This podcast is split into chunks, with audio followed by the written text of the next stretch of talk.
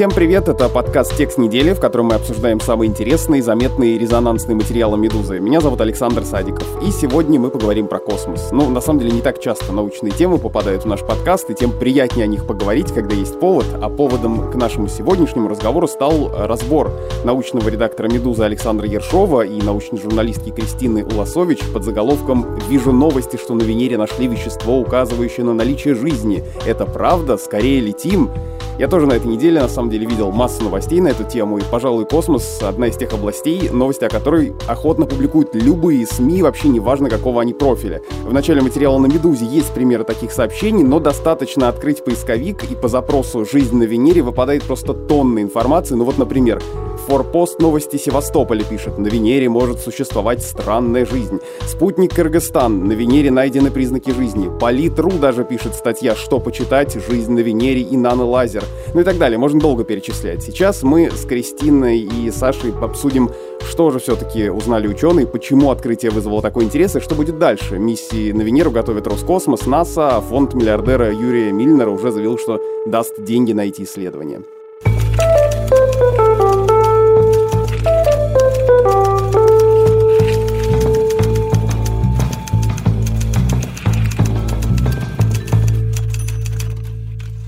Кристина, привет. Привет. Саша, привет.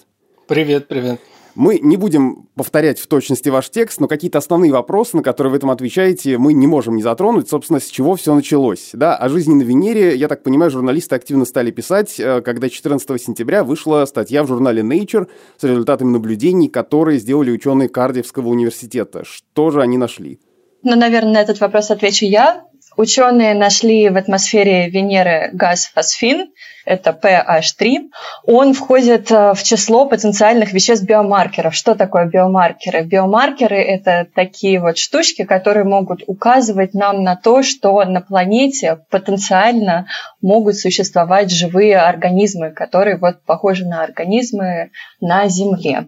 И именно поэтому интересно, потому что мы сейчас открываем много экзопланет, и мы открываем какие-то новые факты про планеты в нашей Солнечной системе. Но зачем мы вообще все это исследуем? Конечно, нам интересно в первую очередь найти жизнь. И поэтому, когда мы находим какие-то маленькие, скажем так, маячки, которые могут подсказать нам, что да, могут существовать маленькие микробы, бактерии, это очень интересно. Это сразу же вызывает ажиотаж. Да, я еще хочу добавить, что биомаркеры, в принципе, это такой ну, как бы особый класс веществ. Это вообще-то открытый список, то есть туда вещества могут добавляться или э, из него убираться. И биомаркер – это, принципе, в переводе на человеческий язык, это просто интересное вещество, которое может указывать на наличие жизни. Вот, ну, не больше, не меньше. Что это значит? Дело в том, что если вот всю эту нашу историю исследования э, жизни в космосе как бы немножко поставить в контекст, да, с, с чего это начиналось и как это продолжалось. Дело в том, что поначалу считал, что вот есть такие вещества, которые точно, если ты их обнаружил где-то за пределами Земли, это точно признак э, жизни. То есть это прямо как, как подпись на документе. Это могли быть, например, аминокислоты, да, или это могли быть сахара, да, то есть части углеводов. Но со временем стало понятно, что, в общем, вещества в том числе органические, могут существовать в космосе и образовываться без э, участия жизни. Вот. А биомаркеры – это такие самые самые интересные из интересных веществ, у которых вероятность, что они связаны с жизнью, э, максимальна. Вот биомаркеры, мы называем их э, признаками существования жизни на какой-то планете, допустим. А значит ли это, что из этого биомаркера потом разовьется какая-то жизнь? Нет, тут как раз-таки все обстоит с точностью наоборот.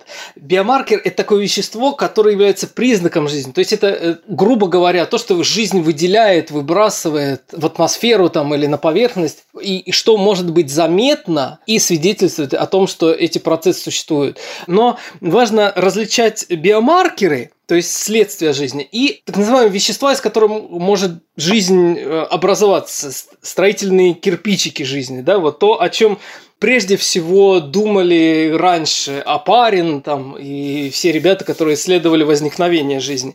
Мы сейчас знаем, что эти строительные материалы, они не просто могут легко образовываться в ходе химических реакций, что, вообще-то говоря, не всегда было очевидно. Раньше считалось, что есть вещества, которые только жизнь производит, такие стопроцентные биомаркеры, и есть вещества, которые можно сделать химически, и они никак не пересекаются. А потом люди взяли, синтезировали мочевину, и оказалось, что мы вообще все можем синтезировать, вплоть до геномов и, и ДНК.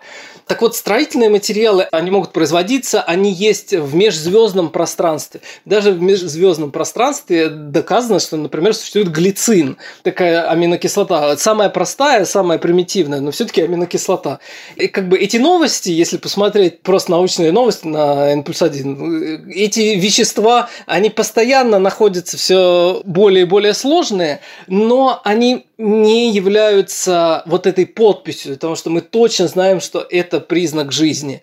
Потому что, чтобы это было так, мы должны представлять всю систему, как они производятся, откуда, почему и почему мы их видим.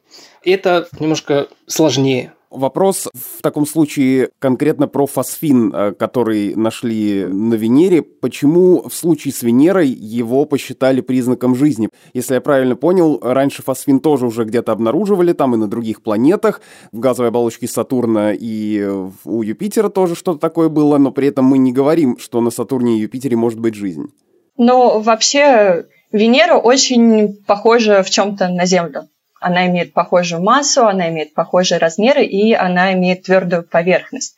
Но Венера отличается от Земли составом атмосферы, потому что там газовая оболочка состоит преимущественно из углекислого газа.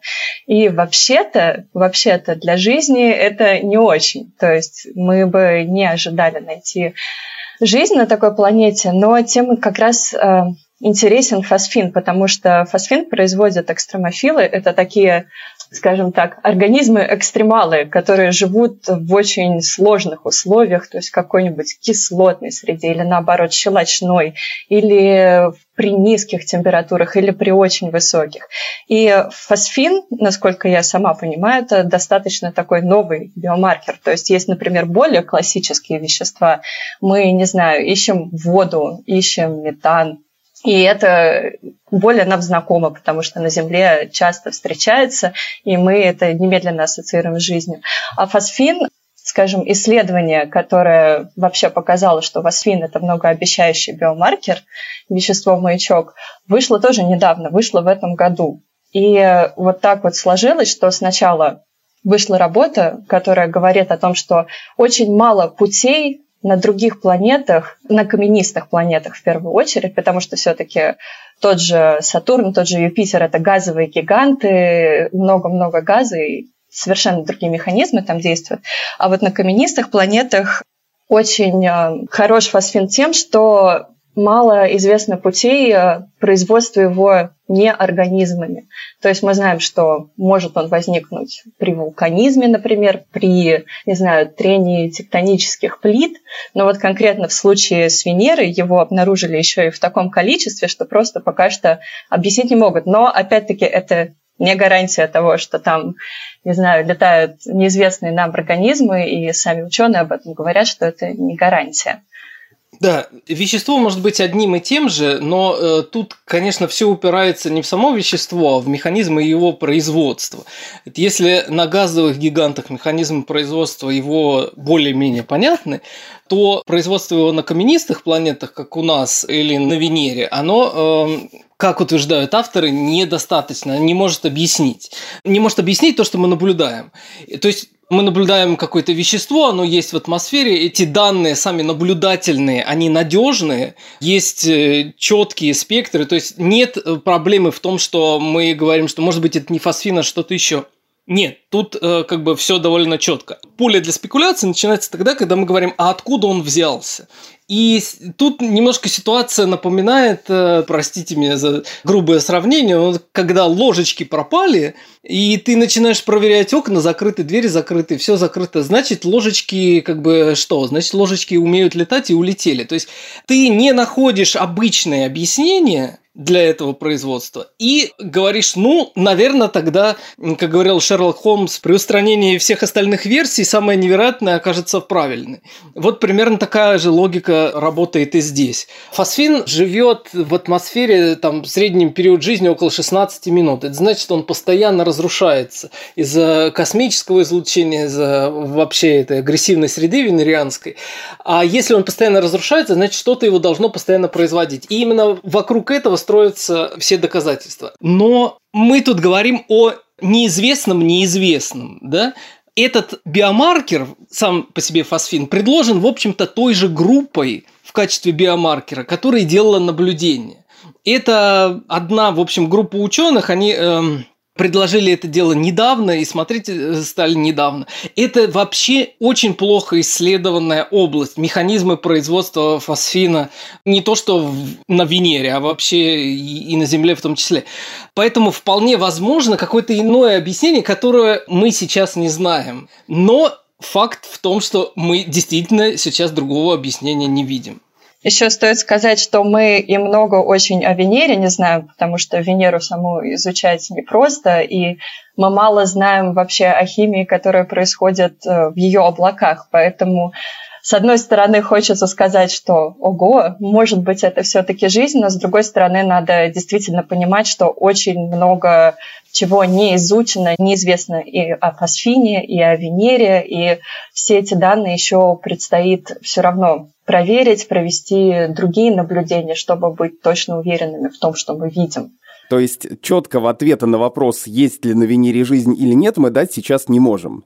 Нет, конечно, нет. Есть ли жизнь а... на Венере, нет ли жизни на Венере? Науке это неизвестно. Да, но получается, если мы предполагаем, что там этот фосфин биомаркер э, и может служить признаком жизни, то эта жизнь, получается, не на поверхности планеты, может быть, а в ее атмосфере или как? А, ну, об этом именно и говорят сами авторы исследования. Они говорят о том, что наиболее, ну, как бы, разумный, предположительно, plausible, да, считается версия о том, что жизнь возможна там, где максимально приближены условия к земным, то есть где давление не слишком высокое, а как у нас, где температура не слишком высокая, а как у нас, ну и примерно все. все остальное на Венере другое. И такие места на Венере есть, да, это вот э, верхние слои атмосферы, там выше 60 километров. Такие условия тонким слоем по планете размазаны. Но при всем при этом, конечно, даже там очень и очень непривычная, конечно, среда. На поверхности Венеры там действительно очень большое давление, в 90 раз выше земного, там очень высокая температура, под 500 градусов Цельсия, поэтому на самом деле, когда говорят о жизни на Венере, то как раз-таки в первую очередь рассматривают вот этот средний облачный слой. Ну да, потому что экстремофилы, о которых мы говорили, те, которые земные экстремофилы, довольно хорошо изученные, они, конечно, замечательные ребята, и они могут жить там при 100 градусах, при почти кипящей воде, там в горячих источниках, в подводных вулканах, но это не 500 градусов Цельсия, не 90 атмосфер. Кстати говоря, вот э, эти экстремофилы – это как раз те самые бактерии, ферменты которых используются для диагностики, э, в том числе коронавирусной инфекции. Они используются вообще во всей молекулярной диагностике. Их ферменты, их э, белки, которые в них существуют, они могут работать работает при вот экстремальных температурах там э, в этих э, лабораторных приборах. Так что это не только базовая наука, но еще вообще довольно прикладная. Такая неожиданная связь Венеры с коронавирусом. Если мы э, сделаем предположение, что, допустим, там, э, эта гипотеза верная и на Венере есть жизнь, то это же все равно не та жизнь, которая э, возникает в обывательском представлении. Когда кто-нибудь заявляет, что на какой-нибудь планете может быть жизнь, то обычно люди себе это как представляют? Как минимум, я не знаю, водоемы и растительность, как максимум животные, да, или другие существа. Я, конечно, специально сейчас упрощаю, но все равно, когда ты видишь новости про жизнь на Венере, кажется, что ты в одном шаге от того, чтобы представить себе там инопланетян. Но это же самое справедливо и для Земли. Если кому-то кажется, что как бы облик Земли определяется человеком или там кошечками, собачками, это не вполне так, если их устранить, как бы убрать всю многоклеточную жизнь с планеты, она в принципе справится и, и без нее. Миллиарды лет жизнь на планете существовала в форме бактерий. И биоразнообразие среди бактерий и вирусов, оно больше даже, чем среди бесконечных насекомых. Так что это наше представление немножко искажены относительно того, что можно было бы ожидать. Ну и на самом деле, даже если нам удастся найти что-то очень примитивное, что-то вот максимально простенько, все равно это будет очень классно, несмотря на то, что вряд ли это, да даже не вряд ли, почти с точной уверенностью можно сказать, что это не какие-то не летающие растения, животные, но все равно даже это будет большим достижением для науки, естественно. Ну а вы бы хотели, чтобы где-то нашлась жизнь, а может быть даже и разумная жизнь? Или это некорректный вопрос для научных журналистов? Вопрос хотения или веры в это? Знаешь, Саш, конечно, подрывается, когда спрашивают твое личное мнение. У всякого человека есть личное мнение, он его обязательно хочет высказать. И у меня тут немножко разрывается. С одной стороны, хочется сказать, что, безусловно, конечно, там есть жизнь, мы срочно должны отправить туда зонды, и это правильно и хорошо, потому что это круто, интересно, и это, может быть, э, самое вообще интересное, что у нас тут на Земле происходит в последние годы. С другой стороны, лично у меня отношение к этому, еще раз повторюсь, я биолог по образованию, я не физик, там, не специалист по космической технике. У меня взгляд на это очень биологизированный. Я представляю на 1% примерно сложность того, как устроена даже самая примитивная жизнь. Даже простые вирусы, системы синтеза белка, насколько они сложны. И у меня лично отношение к любой астробиологии примерно исчерпывается фильмом «Меланхолия», что жизни нет нигде, разумной тем более. Исследовать это безусловно, нужно. Это супер интересно я все-таки выскажу свое личное мнение, когда я думаю о том, что в космосе мы одни, мне становится очень грустно каждый раз, поэтому где-то в тайне я надеюсь, что мы все-таки найдем, но и на самом деле даже в Солнечной системе есть очень много интересных мест, помимо той же самой Венеры есть Марс, есть Энцелад, спутник Сатурна, есть Европа, спутник Юпитера, и говорят, что там тоже может что-то найтись. Хотя бы надо попытаться пытаться исследовать. А найдем, не найдем, ну, тут как повезет. Вот э, смотрите, в Роскосмосе заявили, что такие открытия, сделанные дистанционно, это мы возвращаемся сейчас к Венере, не будут считаться объективными доказательствами наличия жизни на планете. И чтобы данные были достоверными, их нужно получить при контактных исследованиях. Что это значит, Саша? Вот скажи, как сделать эти доказательства действительно легитимными? Ну или, может быть, опровергнуть? Так а никто, нет, ребят, никто не утверждает из коллектива авторов, что мы нашли жизнь.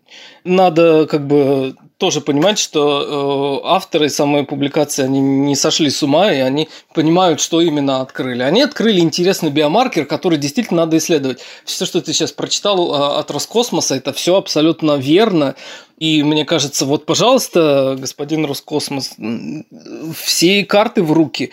Наши зонды Вега-1, Вега-2, которые в 80-х годах прошлого столетия уже отправились на Венеру и совершили, в общем, успешные миссии, собрали огромную кучу данных и несли на себе зонды, зонды, которые могут работать как раз в этой атмосфере, на тех высотах, где нужно. Это прямо идеальные приборы для того, чтобы поставить точку в этом вопросе.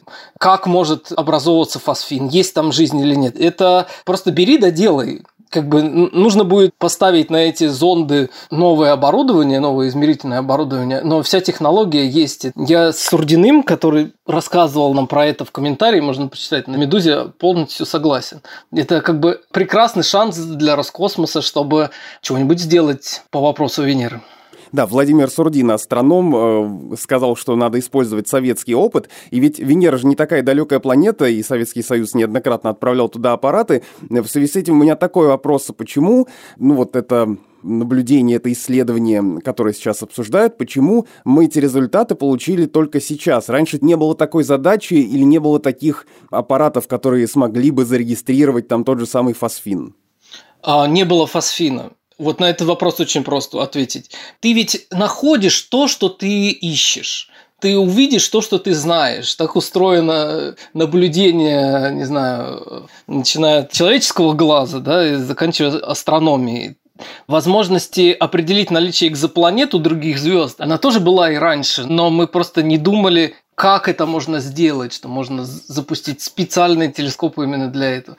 Определить фосфин можно было там и в 80-е, может быть, и даже в 60-е, я не знаю, насчет точности и чувствительности радиотелескопов, но вообще с радиотелескопией и в Советском Союзе было все отлично. Это как бы наследство наших советских разведывательных программ. То есть с радиотелескопами все у нас было хорошо, мы могли бы его найти. Но надо же знать, что искать. И вот это стало понятно только в последние годы. И насколько я понимаю, вот тут я могу ошибаться, потому что как бы глубокая история использования фосфина для наблюдений, я ее не очень хорошо знаю. Насколько я понимаю, фосфин действительно рассматривался как возможный биомаркер для поиска жизни на экзопланетах, то есть на планетах за пределами Солнечной системы. Вот. И тут как бы было решено посмотреть немножко вокруг себя, и она обнаружилась. Это действительно необычно. А Венеру сложнее изучать, чем, я не знаю, Марс, потому что на Марс вот и в этом году сразу несколько исследовательских экспедиций отправилось. Кристин, вот ты же тоже про Марс писал, насколько я помню. Вот по сравнению с Марсом изучение Венеры отстает или это нельзя сравнивать? Ну, Венеру изучать действительно сложно, потому что, во-первых, она ближе к Солнцу, получает, соответственно, больше солнечного излучения, радиации, и приборы должны быть более стойкими. Марс, он наоборот, подальше от Солнца, и условия на самом Марсе менее экстремальные, то есть туда действительно запускали больше экспедиций. И даже сейчас, по-моему, если я не ошибаюсь, единственный аппарат, который работает, это японский зонд Акацуки. И следующие экспедиции на Венеру планируются уже ближе к 30-м годам. И изучить Венеру еще вопрос состоит в том, что мы подразумеваем под этим. То есть мы можем запустить орбитальный аппарат, это будет одна задача, а изучить поверхность Венеры – это уже совершенно другая история, потому что посадочные аппараты на ней к сожалению, ну вот долго не живут. Даже сейчас э, миссия, которая планируется Роскосмоса и НАСА, Венера-Д, было, по крайней мере, так до недавних пор, планируется туда отправить посадочный аппарат большой, но ожидается, что он проживет 2-3 часа. Еще НАСА заявляет о том, что они отправят маленькие аппаратики туда, они будут более стойкими, проработают, возможно, до года, но для этого нужны, конечно, определенные технологии. Поэтому отчасти можно сказать, что ну, отставание есть просто из-за того, что это сложно. Это действительно сложно. Я полностью согласен. И действительно, может быть из-за этого, а может быть это исторические причины. Тут сложно сказать, но Венеру действительно немножко обошли вниманием насовские программы американские. И хотя Россия имеет некоторый задел, то есть не Россия, а Советский Союз, давайте говорить корректно. Советский Союз действительно ее исследовал и множество аппаратов было на Венере, и произошло тут некоторое разделение такое страновое, что США больше занимаются Марсом, им более это интересно. Ну и когда ты чем-то начинаешь заниматься, у тебя это при прочих равных начинает получаться. Это две очень разные планеты по своим состояниям и поэтому как бы традиционно как бы внимание направлено на Марс. Хотя лично мои предпочтения, они в стороне вообще ни того, ни другого, а в стороне Европы и Энцелада. Очень хочется посмотреть на них. Еще важно сказать, что на Марсе нашли интересные вещи, ну то есть нашли какие-то залежи льда, и сразу это тоже подстегнуло интерес, потому что мы начали думать в сторону колоний, о том, чтобы построить какое-то поселение, сняли фильм «Марсианин». Поэтому это тоже влияет. Те открытия, которые мы делаем как бы постепенно, они, естественно, меняют вектор наших исследований. Илон Маск отправит нас на Марс всех. Но вот э, хотел э, все-таки понять по поводу этих э, исследовательских разных миссий. И НАСА заявляет, да, и Роскосмос тоже, и даже в Российской Академии Наук говорят, что в районе 29 года, может быть, можно будет запустить э, какие-то аппараты на Венеру, и все это будет стоить в районе 17 миллиардов рублей. Но значит ли это, что именно после этого исследования, которое стало поводом к нашему сегодняшнему разговору, активизировались все эти попытки что-то там найти и послать туда зонды или какие-то прочие аппараты? Или это и так была уже работа какая-то, просто это еще один повод обратить на это внимание? То есть э, работа сейчас над исследованием Венеры э, усилится после этой статьи после этого открытия? Ну, я уверен, что усилится, безусловно. И, конечно же, это разработки, которые сделаны не начиная с 14 сентября, да, то есть не за два дня. Просто за два дня можно усилить работу пресс-службы. Это единственное, что можно сделать. А у каждой страны, у каждой там, крупной организации, ЕСА, НАСА, даже у Роскосмоса есть определенный набор проектов, таких авант-проектов для исследования разных областей космоса, для разных исследовательских программ. И они находятся в очень жесткой конкурентной борьбе друг с другом. Если дают деньги, там, не знаю, на починку телескопа Хаббл, не дают деньги на что-то другое. И это даже справедливо для всех, собственно, программ. Поэтому э, как бы обнаружение биомаркера фосфина на Венере, безусловно, даст огромную фору тем проектам, которые уже как бы подготовлены, которые будут рассматриваться на комиссиях по их финансированию. Так что если просто собрать, посмотреть проекты НАСА по исследованию Венеры, там найдется вообще что угодно. Там есть похожий на такой воздушный змей аппарат, который должен летать в верхних слоях Венеры, исследовать ее атмосферу. Есть э, и посадочные модули, все что угодно. Но это все очень такие дизайн-концепты, какими, знаешь, э, занимаются автомобильные производители. Они вот тебе нарисуют и летучие автомобили, такой и секой. Но это все концепты, не более того. Для того, чтобы это стало реальным производством и задачей, для этого они должны пройти много-много этапов финансирования и выиграть таким образом конкуренцию у других проектов. Это был подкаст «Текст недели», в котором мы обсуждаем самые заметные и интересные материалы «Медузы». Меня зовут Александр Садиков. Наш следующий выпуск уже через неделю. Пока вы можете послушать предыдущие выпуски нашего подкаста. И главное, подпишитесь на него. Мы есть на всех основных платформах и на тех ваших любимых, где вы слушаете подкасты. Наверняка «Текст недели» найдется. Ну и, конечно, можете слушать другие наши подкасты. Например, ежедневный подкаст о новостях, которые еще долго останутся важными, что случилось, и подкаст о сериалах и кино, чего бы посмотреть. Пишите нам письма на почту подкаст собакамедуза.io.